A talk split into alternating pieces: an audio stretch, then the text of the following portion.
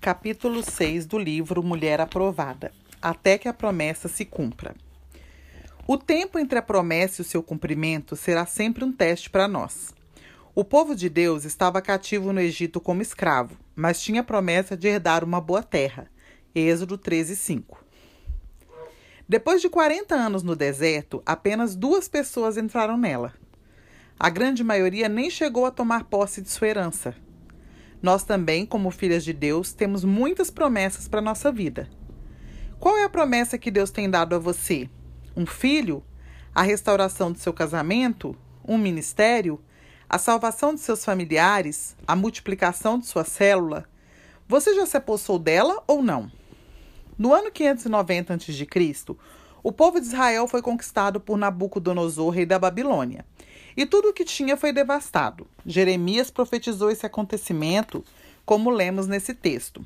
Assim diz o Senhor dos Exércitos, o Deus de Israel, a todos os exilados que eu deportei de Jerusalém para a Babilônia. Edificai casas e habitai nelas, plantai pomares e comei o seu fruto. Tomai esposas e gerai filhos e filhas. Tomai esposas para vossos filhos e dai, e dai vossas filhas a maridos para que tenham filhos e filhas. Multiplicai-vos aí e não vos diminuais. Procurai a paz da cidade para onde vos desterrei e orai por ela ao Senhor. Porque na sua paz vós tereis paz. Porque assim diz o Senhor dos Exércitos, o Deus de Israel: Não vos enganem os vossos profetas que estão no meio de vós, nem os vossos adivinhos, nem deis ouvidos aos vossos sonhadores, que sempre sonham segundo o vosso desejo porque falsamente vos profetizam eles em meu nome. Eu não os enviei, diz o Senhor. Assim diz o Senhor: logo que se cumprirem para a Babilônia setenta anos, atentarei para vós outros e cumprirei para convosco a minha boa palavra, tornando a trazer-vos para esse lugar. Jeremias 29, 4, 10. O povo de Deus fora deportado, estava cativo na Babilônia, mas eles tinham uma promessa de que sairiam dali voltariam para Jerusalém e estabeleceriam o templo do Senhor. Jeremias fala do tempo da disciplina que aquele povo teria, um período de 70 anos, verso 10. Quanto tempo, não é mesmo? O que eles fariam ali? E nós, o que devemos fazer até que a promessa de Deus se cumpra? Há seis atitudes que devemos tomar até que a promessa de Deus se cumpra em nossa vida. A seguir, você verá quais são. 1. Um, tenham uma perspectiva correta de Deus e das circunstâncias, independentemente do que você esteja vendo ou vivendo. Ainda que as circunstâncias sejam contrárias e você não veja nada a seu favor, quero lembrá-la de que é Deus quem abre e fecha as portas em sua vida. Ele está por trás das pessoas e das circunstâncias. O diabo nos resiste, mas ele só pode agir dentro do limite que Deus estabeleceu para ele. Imagino que você já conheça a história de José relatada no livro de Gênesis. Depois que seus irmãos o venderam, José foi preso injustamente por recusar-se a deitar com a mulher de Potifar. Ali mesmo na prisão, Deus o usou para interpretar o sonho de Faraó, por isso foi honrado pelo Senhor e colocado para administrar o reino de Faraó e toda a sua casa, tornando-se em seguida governador do Egito, como Deus honrou José. Passado algum tempo, houve fome na terra e pessoas de todos os lugares foram comprar alimentos de José no Egito, inclusive seus irmãos. José, então, preparou um momento especial para se revelar a eles. Veja o que ele disse. Disse José a seus irmãos: Agora chegai-vos a mim. E chegaram-se. Então disse: Eu sou José, vosso irmão, a quem vendestes para o Egito. Agora, pois, não vos entristeçais, nem vos irriteis contra vós mesmos, por me haver desvendido para aqui. Porque, para a conservação da vida, Deus me enviou adiante de vós. Porque já houve dois anos de fome na terra, e ainda restam cinco anos em que não haverá lavoura nem colheita. Deus me enviou adiante de vós para conservar vossa sucessão na terra e para vos preservar a vida por um grande livramento. Assim, não fostes vós que me enviastes para cá, e sim Deus, que me pôs por pai de Faraó e senhor de toda a sua casa, e como governador em toda a terra do Egito. Gênesis 45, 4, 8. A perspectiva de José diante de toda a luta que viveu foi a do Senhor, vendo claramente a soberania de Deus em sua vida. Parte 2 do capítulo 6 do livro Mulher Aprovada. Naquelas circunstâncias, José não foi tirar satisfação com seus irmãos, nem os culpou por terem no jogado no poço e o vendido. Ele teve uma perspectiva correta daquela situação quando disse: Não fostes vós que me enviastes para cá, e sim Deus. Da mesma forma, precisamos ver Deus nas circunstâncias, não as pessoas. Por que muitos desistem do casamento, da liderança e dos sonhos? Porque não têm a perspectiva de Deus. Olham para as circunstâncias, não para Ele. Muitos desistem na metade do caminho, não discernem o tempo e o modo de Deus agir. Se Deus lhe deu um emprego, somente Ele pode tirá-la de lá. É Deus quem põe e é Deus quem tira. A Ele compete o querer e o realizar em nossa vida. Nós precisamos apenas confiar em Sua soberania e bondade. Não seja uma mulher natural, seja uma mulher espiritual. Veja Deus nas circunstâncias. 2. Procure ser produtiva no momento que você está vivendo, mesmo que seja no cativeiro. A segunda atitude que precisamos ter até que a promessa de Deus se cumpra em nós é procurarmos ser produtivas no momento que estamos vivendo, mesmo que sejam circunstâncias difíceis. Vamos raciocinar juntas. Aquele povo estava no cativeiro e tinha uma promessa de que eles voltariam para sua terra, mas a realidade é que eles estavam exilados ali. Tinham perdido tudo casas, rebanhos, mas o que Deus nos manda fazer? Edificai casas e habitai nelas, plantai pomares e comei o seu fruto. Tomai esposas e gerai filhos e filhas, tomai esposas para vossos filhos e dai vossas filhas a maridos, para que tenham filhos e filhas. Multiplicai-vos aí e não vos diminuais. Jeremias 29, 5, 6. Em vez de chorarem as mágoas e se lastimarem, de se entregarem à tristeza e desistirem de um futuro para si e para sua família, Deus os manda construir casas, investir no futuro, gerar filhos e constituir família. Ao passarem por crises, muitas mulheres têm a tendência de entregar tudo e desistir. Mas não é isso que Deus tem para você. Em tempos de crise, o Senhor nos manda investir em nosso casamento e em nossos filhos avançar, crescer, multiplicar célula, evangelizar, ganhar famílias para o reino de Deus. Não podemos ficar presas às circunstâncias. Em vez de reclamar da situação, mude-a. Essa é a hora de darmos nossa resposta ao Senhor. Pode até ser que nesse momento não estejamos sentindo vontade de fazer nada disso. Contudo, quero apenas lembrar-lhe que nós não vivemos por aquilo que vemos, nem pelo que sentimos, mas pelo que o Senhor nos diz em Sua palavra. Enquanto você estiver passando por algum tipo de cativeiro, o Senhor lhe diz: seja produtiva, não olhe para as circunstâncias, não olhe para o que você está vendo ou sentindo, faça o que deve ser feito, Deus a honrará. Eclesiastes 9:10 diz: Tudo quanto te vier à mão para fazer, faze-o conforme as tuas forças, porque no além, para onde tu vais, não há obra, nem projetos, nem conhecimento, nem sabedoria alguma. Esse texto nos fala da urgência de fazermos a obra de Deus. O lugar é onde você está, e esse é o tempo de fazer o que for preciso para o reino de Deus. Nós mulheres estamos vivendo um tempo tremendo na história. Nunca tivemos tanta liberdade para ter voz ativa, trabalhar fora, liderar, exercer influência e contribuir com o reino de Deus. Esse é o tempo de Deus para nós. É necessário que façamos as obras daquele que me enviou enquanto é dia. A noite vem quando ninguém pode trabalhar. João 9,4. Veja que Jesus não era o único responsável por fazer a obra de Deus. Ele nos inclui no projeto de fazer sua grande obra na terra. Ele diz: é necessário que façamos. Você e eu fomos estabelecidas onde estamos para fazermos grandes coisas para o Senhor. Nesse versículo, Jesus também fala da necessidade de fazermos essa obra enquanto é dia, ou seja, hoje, agora, pois chegará a hora em que não será mais possível fazê-la, será tarde demais. Nossa experiência no Ministério de Crianças na cidade de Goiânia, onde moro, é um grande exemplo disso. As portas estão abertas para alcançá-las. Os pais confiam na igreja para deixá-las ir ao encontro com Deus de sexta a domingo. Elas estão se convertendo nas células e estão alcançando seus pais através de seu testemunho e suas orações. Como já mencionei, creio que estamos vivendo um grande tempo do mover de Deus entre nós, mas não significa que será sempre assim. Hoje as portas estão abertas, mas amanhã pode ser que elas se fechem. Parte 3 do capítulo 6 do livro Mulher Aprovada. Algumas mulheres não se envolvem na liderança porque ficam esperando algumas coisas se resolverem em sua vida. Elas dizem: primeiro preciso ver Deus fazer a obra na vida do meu marido, ou estou passando por uma luta, por isso não posso liderar agora. Quero lhe dizer algo: nós nunca estaremos prontas e preparadas o suficiente para fazermos coisa alguma para Deus. Se você estiver passando por algum tipo de luta ou dificuldade, esta é a hora de dar sua resposta ao Senhor. Mostre ao mundo espiritual que você não é das que retrocedem, mas das que são da fé. Nós, porém, não somos dos que retrocedem, somos, entretanto, da fé. Hebreus 10, 39. Se você estiver passando por lutas e guerras, então entre para valer e mostre quem é seu general. Arregace as mangas, posicione-se em fazer a obra de Deus, não perca essa chance de honrar ao Senhor e de glorificá-lo em sua vida. É quando não podemos por nós mesmos que ele faz.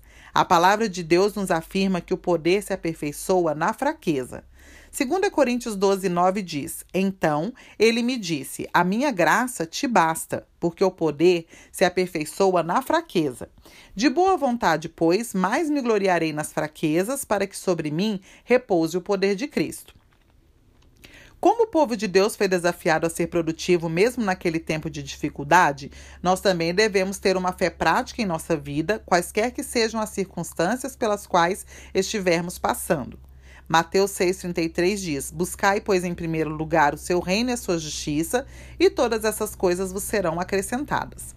Cuide das coisas do Senhor e ele se responsabilizará por cuidar das suas.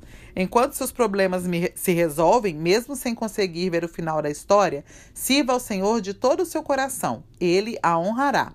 Isaías 64,4 diz: Porque desde a antiguidade não se viu, nem com o ouvido se percebeu, nem com os olhos se viu, Deus além de ti, que trabalha para aquele que nele espera. Como é bom podermos esperar confiantes em um Deus que trabalha por nós e que defende nossas causas. Seja uma mulher que serve ao Senhor mesmo no tempo da adversidade. Seja produtiva no momento que você está vivendo. Deus é gracioso, fiel e trabalha por você. 3. Não ouça pessoas naturais e incrédulas. A terceira atitude que precisamos tomar até que a promessa de Deus se cumpra em nossa vida é não dar ouvidos às pessoas naturais e incrédulas. Jeremias 29, 8 e 9 diz: Porque assim diz o Senhor dos Exércitos, o Deus de Israel.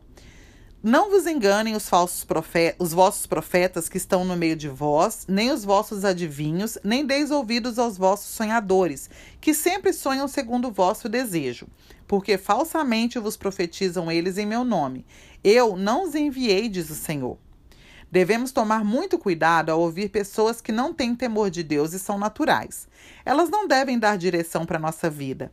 Não devemos receber seus conselhos, pois certamente contradirão o que a palavra de Deus diz. Já vi mulheres que são líderes entre nós, comprometidas em servir ao Senhor, serem completamente desmotivadas ao ouvir esse tipo de pessoa. Certa vez, uma líder ouviu comentários do tipo: Você está perdendo sua vida, o seu tempo está passando. Ou você ainda não se casou, poderia estar aproveitando sua vida, viajando nos feriados e namorando em vez de perder seu tempo nessa igreja. Na ocasião, ela estava servindo em um de nossos encontros durante um feriado.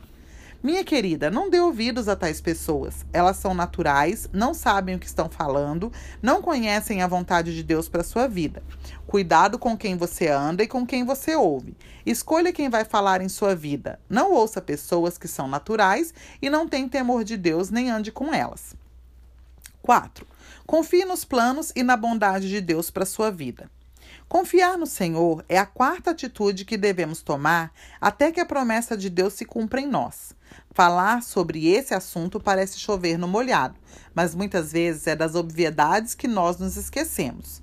Certamente você já ouviu antes o que vou lhe dizer agora, mas direi mais uma vez: confie nos planos de Deus para a sua vida. Confie que Deus está no controle de tudo. Como é bom saber que Deus nos ama e que podemos desfrutar do seu cuidado conosco. Após o período de 70 anos de disciplina, Deus afirmou que o povo de Israel voltaria e reconstruiria o templo e a cidade de Jerusalém. Assim diz o Senhor: logo que se cumprirem para a Babilônia setenta anos, atentarei para vós outros e cumprirei para convosco a minha boa palavra, tornando a tra trazer-vos para esse lugar. Jeremias 29, 10. Há um tempo determinado para todo o propósito debaixo do céu. Deus determina tempos e ciclos em nossa vida. Enquanto a promessa não chega, Deus usará circunstâncias diversas para nos alargar e adestrar nossas mãos para o combate, e isso exigirá de nós uma atitude de fé. É preciso crer que Deus é bom. Salmo 34:8 diz: Ó, oh, provai e vede que o Senhor é bom. Bem-aventurado o homem que, se, que nele se refugia. É impressionante, mas aquele povo que estava cativo se esqueceu da promessa que Deus havia lhes dado. Por isso, Deus teve que levantar Daniel e lhe dar uma visão, mostrando-lhe que era hora de voltar a Jerusalém.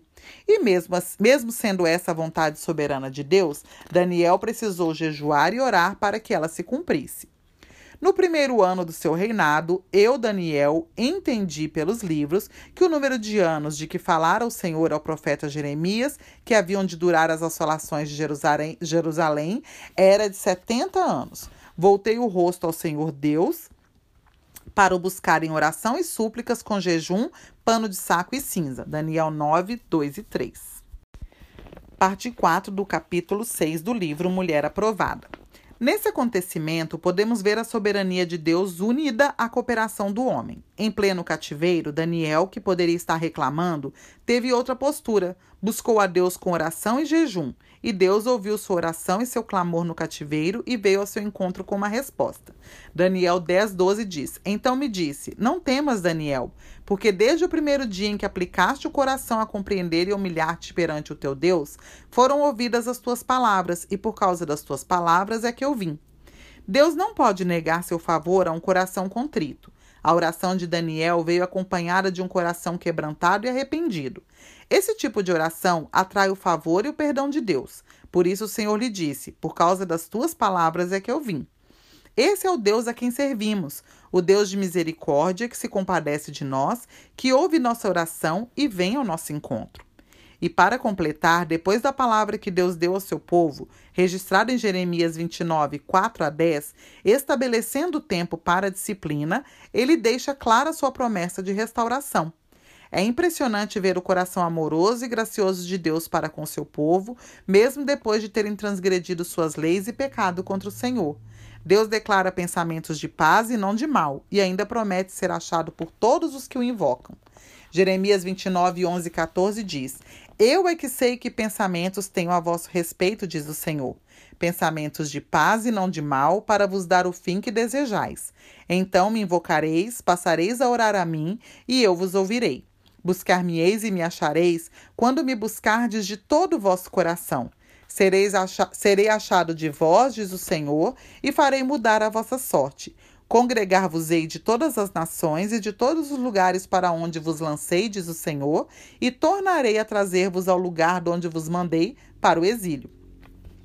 Assim como Deus foi com Israel, ele é conosco. Ainda que venhamos a errar e pecar contra o Senhor, saiba que ele ouve nosso clamor. Ele escuta quando você o busca e fará mudar sua sorte porque ele te ama.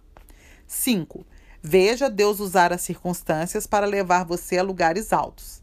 Enquanto a promessa de Deus não se cumpre, veja Deus usar as circunstâncias para levá-la aos altos lugares que ele tem preparado para sua vida. Abacuque 3, 17 e 19 diz: Ainda que a figueira não floresça, nem haja fruto na vide, o produto da oliveira minta e os campos não produzam mantimento, as ovelhas sejam arrebatadas do aprisco e nos currais não haja gado, Todavia, eu me alegro no Senhor, exulto no Deus da minha salvação. O Senhor Deus é a minha fortaleza e faz os meus pés como os da corça e me faz andar altaneiramente. Ainda que o relatório seja completamente contrário ao que você gostaria de ouvir e de ver, ainda que a promessa não tenha se cumprido em sua vida, o Senhor é sua fortaleza e a faz andar altaneiramente. A palavra altaneira significa a que voa muito alto. É assim que o texto se refere ao caminhar ligeiro da coça, que chega ao ponto do desespero quando lhe falta água essencial à sua vida. Como um animal do deserto, a coça possui um olfato bastante apurado, o que lhe possibilita sentir cheiro de água a quilômetros de distância. Com desespero e euforia, em uma busca incessante, ela tenta matar a sede. Contudo, a coça não bebe água em qualquer lugar, mas escolhe o lugar para beber. Ela não bebe água de poço, apenas de nascente. Por isso, vai até a montanha para beber água pura. A falta de água desidrata o corpo da coça e o calor faz com que sua pele se encha de rachaduras que causam dores fortíssimas. E ela sabe que a água tem o poder de curar essas dores. E quanto mais dor ela sente, mais desesperadamente ela clama pela água. Quando sente o cheiro de água, a coça se desespera e começa a gritar e a correr muito rápido. Outro fato interessante sobre a coça é que quando já está há algum tempo sem beber água, ela exala um odor que faz com que seus predadores a encontrem facilmente. E é justamente a água que tira esse odor. Ou seja, a água é realmente tudo para a coça. O que podemos aprender com as coças? Que elas superam suas dificuldades em busca do que precisam e, assim, correm velozmente para o seu destino, que são as nascentes das águas. Em Sua palavra, o Senhor nos diz que faz nossos pés como os da corça e nos faz andar altaneiramente. Isso significa que nós devemos andar com os pés firmes, vencendo as dificuldades que enfrentamos. Elas devem nos levar para o Senhor, para os lugares altos. Fomos chamados para viver acima das circunstâncias e ter nossos olhos no Senhor. Parte 5 do capítulo 6 do livro Mulher Aprovada. A corça habita nas montanhas pedregosas e secas do Oriente Médio. Ela é veloz e não pisa em falso. Ela pode correr numa floresta escura, com pés ligeiros e sem tropeçar. Por isso simboliza a firmeza dos passos. Pode subir aos mais elevados picos montanhosos, pode percorrer o cume dos montes. Da mesma maneira, as provações são meios de nos levar para um lugar mais alto em Deus. A corça vive nas montanhas porque sabe que lá está segura. Salmos 18, 31 a 34 e o 36 dizem: Pois quem é Deus senão o Senhor? E quem é rochedo senão o nosso Deus? O Deus que me revestiu de força e aperfeiçoou o meu caminho, ele deu a meus pés a ligeireza das costas e me firmou nas minhas alturas. Ele adestrou as minhas mãos para o combate. Alargaste sob meus passos o caminho, e os meus pés não vacilaram. Enquanto a promessa não se cumpre em sua vida, deixe o Senhor adestrar suas mãos para o combate e alargar seus passos como os da corça. Você dará passos largos, o diabo não lhe resistirá, as circunstâncias não aprenderão e as mentiras do inimigo não reterão sua bênção. As promessas de Deus para sua vida são grandes e se cumprirão. Creia nisso. Amém. 6. Descanse no Senhor. Essa é a última atitude que devemos tomar até que a promessa de Deus se cumpra em nossa vida. Mulheres ansiosas e preocupadas não alcançarão suas promessas. A palavra de Deus nos diz que sem fé é impossível agradar a Deus. Hebreus 11:6 diz: "De fato, sem fé é impossível agradar a Deus." Ansiedade é pecado. Por isso, se você tem andado ansiosa por não ter se apropriado de suas promessas ainda, precisa se arrepender. No livro de Eclesiastes, Salomão diz: Que proveito tem o trabalhador naquilo com que se afadiga? Eclesiastes 3:9. Em outras palavras, que proveito você terá ao ficar ansiosa? A ansiedade vem para tirar sua paz e seu descanso. Logo em seguida, encontramos algo mais tremendo ainda. Tudo fez Deus formoso no seu devido tempo. Eclesiastes 3:11. Isso nos fala da soberania de Deus. Ele é o Senhor do tempo e tem algo tremendo para fazer em sua vida. Por isso, descanse e reconheça que Deus tem um tempo para tudo. Suas promessas se cumprirão no tempo de, de Deus para você. Responda a seguinte pergunta: Como um lavrador ou um agricultor fica depois que planta? Preocupado se vai colher? Quanto vai colher? Não, ele planta e depois espera a colheita. Assim também devemos ser enquanto aguardamos as promessas de Deus em nossa vida, confiantes de que Ele fará. De que adianta andar preocupada e ansiosa? Deus não poupou seu próprio filho por nós, quanto mais o que você tanto deseja e precisa. Romanos 8,32 diz: Aquele que não poupou o seu próprio filho, antes por todos nós o entregou, porventura não nos dará graciosamente com ele todas as suas coisas? Eu a convido a entregar seus sonhos e seus desejos ao Senhor. Confie, descanse e aguarde nele. Rejeite a ansiedade e creia na bondade de Deus. Ele a ama e tem a hora certa para que tudo ocorra segundo a sua vontade. Não seja natural, minha querida. Olhe para o Senhor e faça como José. Veja Deus nas circunstâncias. Não deixe o diabo roubar os sonhos de Deus para sua vida.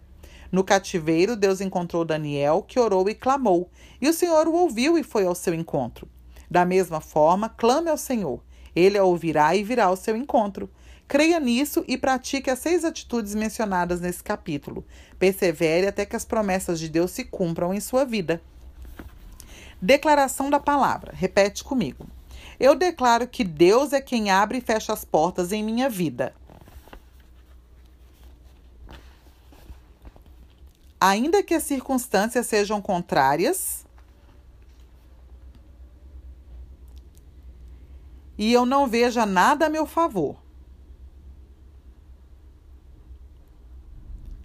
Eu não olharei para as circunstâncias, mas para Deus. Serei produtiva, mesmo nos momentos difíceis em minha vida.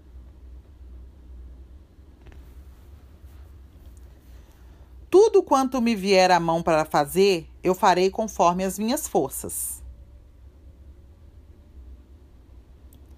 Porque no além para onde irei, não há obra nem projetos, nem conhecimento, nem sabedoria alguma. Eu busco em primeiro lugar o reino de Deus e a sua justiça e todas as coisas me serão acrescentadas. Creio que haja um tempo determinado para todo o propósito debaixo do céu.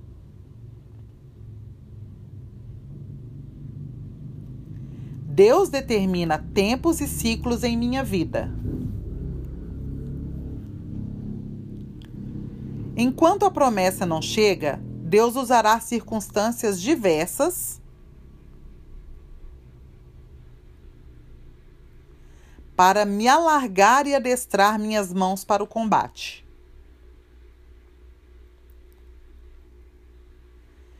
Provarei e verei que o Senhor é bom.